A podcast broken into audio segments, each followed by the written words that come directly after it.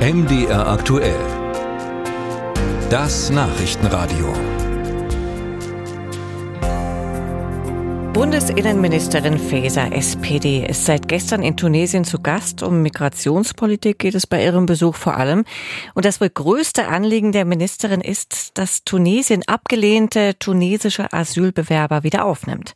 Dass Vertreter der deutschen Bundesregierung dort darum werben, das ist nicht neu. Wir erinnern uns, vor Jahren war zum Beispiel schon Angela Merkel mit dem gleichen Anliegen in Tunis. Der Druck auf Innenministerin Faeser ist groß, denn in Deutschland beklagen Lokalpolitiker aller Parteien, die Kommunen seien überlastet und fürchten, die Versorgung von Geflüchteten könnte die Gesellschaft überfordern.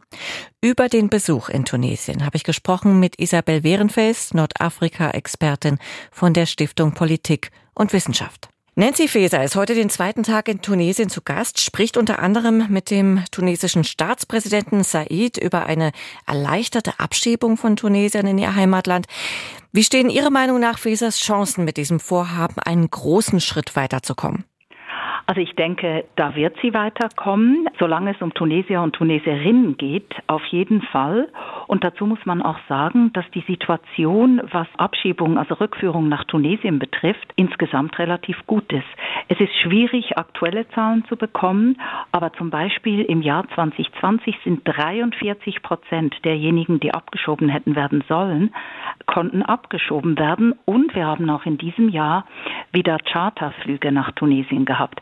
Also dieser Eindruck, dass es so ganz besonders schwierig ist mit Tunesien, dem würde ich etwas widersprechen, gerade wenn man auf die Nachbarstaaten guckt, wo zum Beispiel Charterflüge für Rückführungen nicht erlaubt sind. Das gilt für Algerien, das gilt auch für Marokko.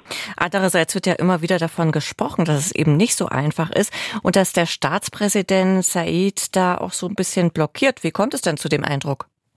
Also einerseits muss man sehen, wie die Stimmung in Tunesien ist. Die wirtschaftliche Situation ist desaströs und ähm, jede tunesische Familie ist froh, wenn ein Familienmitglied ähm, migriert und dann Rücküberweisung nach Hause schickt. Also das ist im Moment eins der, der Überlebensmodelle, der Überlebensstrategien der tunesischen Bevölkerung. Und ähm, es ist so, dass der Präsident grundsätzlich einen sehr souveränistischen Diskurs hat. Einen Diskurs, dass er sagt, wir wollen uns von externen Akteuren nichts vorschreiben lassen und er möchte auf keinen Fall als Handlanger erscheinen, der Europäer. Und er muss einfach dastehen als derjenige, der letztlich die Konditionen setzt und nicht die Europäer. Und diesmal hat die Bundesinnenministerin ja im Gegenzug Ideen für sogenannte Talentpartnerschaften und für Erwerbsmigration im Gepäck. Ist das für die tunesische Seite dann attraktiv genug?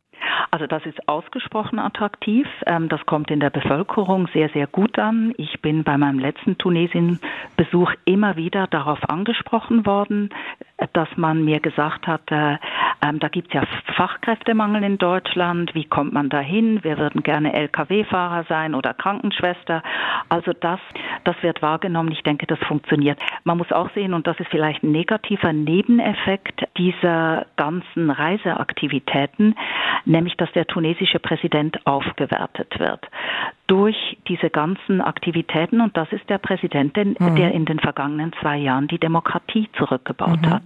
Wenn man sich die Zustimmungsraten anguckt, dann sind die in die Höhe geschossen seit den Besuchen ähm, von, von Frau von der Leyen, von Meloni. Und jetzt gehen diese Besuche weiter. Also das stärkt den autoritären Herrscher. Nach Nancy Fasers Besuch könnte man damit rechnen, dass weniger Migrantinnen und Migranten aus Tunesien nach Europa kommen?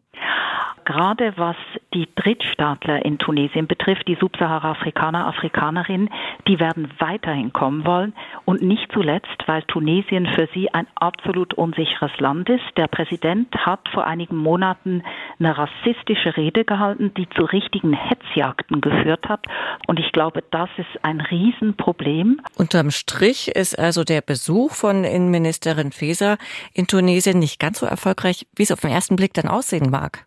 Das wird man sehen, aber ich denke, er dürfte nicht erfolgreich sein, was die tunesischen innenpolitischen Dynamiken betrifft, unter anderem, weil auch Frau Faeser dazu beiträgt, dass der Präsident stark aufgewertet wird und mhm. damit auch seine problematischen Politiken im Bereich Menschenrechte, im Bereich Abbau der Demokratie. Das sagt Isabel Wehrenfels von der Stiftung Wissenschaft und Politik hier bei MDR aktuell.